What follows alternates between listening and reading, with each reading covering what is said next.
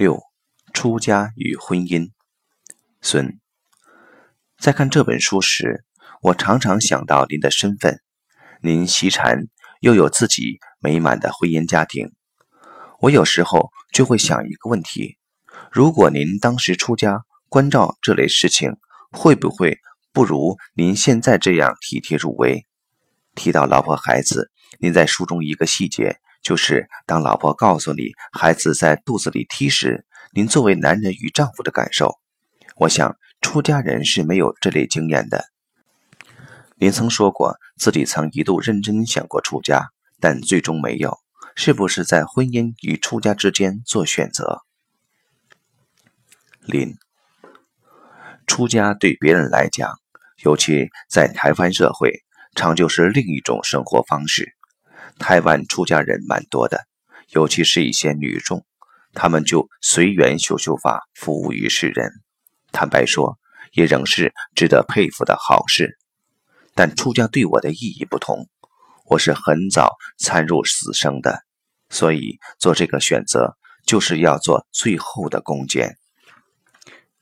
孙，何为攻坚？林，就是像攻克堡垒一样，一定要攻破，要在此生中将此生问题做个最终的安顿。在禅而言，所谓的修行是了生死。离乎此，即使外表是宗教的事物，也都是戏论。而我当时并没有把握能像禅门龙象中的那些祖师般在此有一番彻底的解决。因此，那时就只在想要不要出家，而不是说婚姻与出家成为生命中拉扯的两半。孙，一个人做事怎么可能都有把握了才去做？林，起码你自己会有判断，会自认准备好或是没准备好。这也有外缘的因素，那是如果有位高人接引我，给我信心，情况可能又不同。而你知道，我的东西都是自我探索而来的。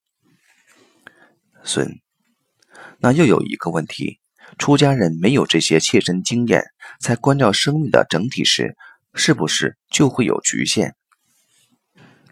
林，人都有局限，人不可能拥有所有的经验，且所有经验又都深刻，所以要问的反而是：我们有没有照见自己局限的能力？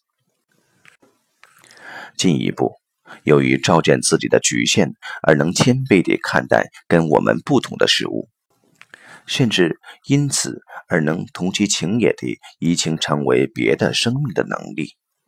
而这种能力，则多少也要靠修行而来。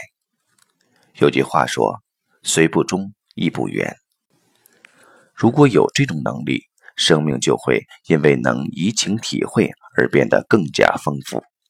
出家人固然比较难体会到一个孩子的细微成长，但对于两代人之间的神秘连接，他一样可以从自己与父母之间的关系感受到。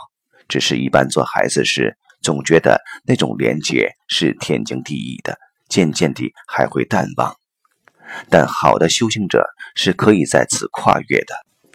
比如明代的禅师憨山德清与近代的虚云和尚，他们出生时母亲就死了，但两人却都三步一拜、九步一叩地参五台还母恩。他们还是能感受到生命中的那种连接。孙。也就是说，一个人修行一生，就可以不一定借由繁琐的体验达到生命关照的深度。林，对，我们晓得，在认知和体验时，常人永远有两难。当你客观时，就缺乏情感；当你投入情感时，就不客观。在现象界，我们从任何角度都有自己的局限，在内有在内的局限，在外。有在外的局限，有没有办法在外者能体会或移情到在内者的感受，在内者也能跳脱出来感受在外者的关照，那就看修行的功力了。就两代人的生命连接，一个好的修行者可以把自身与上一代的因缘关照的比一般人深，乃至移情到下一代。孙，如果现在让您回头看出家与婚姻这件事，您还会坚持自己原来的想法吗？林，一个时刻只能做一件事。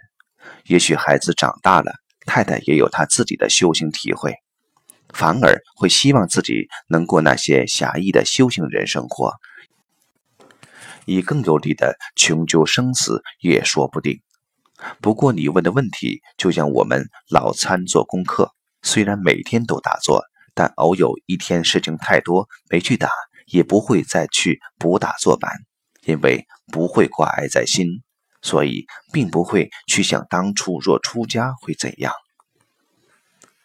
孙，还是再问一个看来有所挂碍的问题：这本书是您十年前的小书，如果现在再写。还会是这样的看法与笔调吗？林，基本看法不会有太大差异，但笔调会出现大的不同。早先的这部书出发点是想要理清一些事物，现在觉得谈自己的实践会更贴切。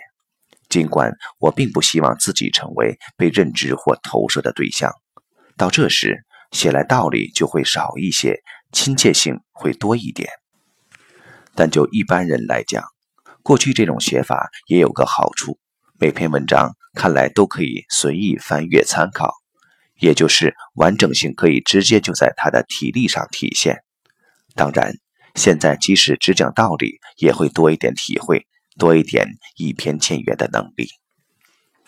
孙，就是会把自己放进去。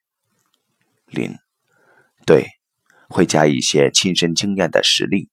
如果谈这些年我个人的变化，那就是现在我开始写我了。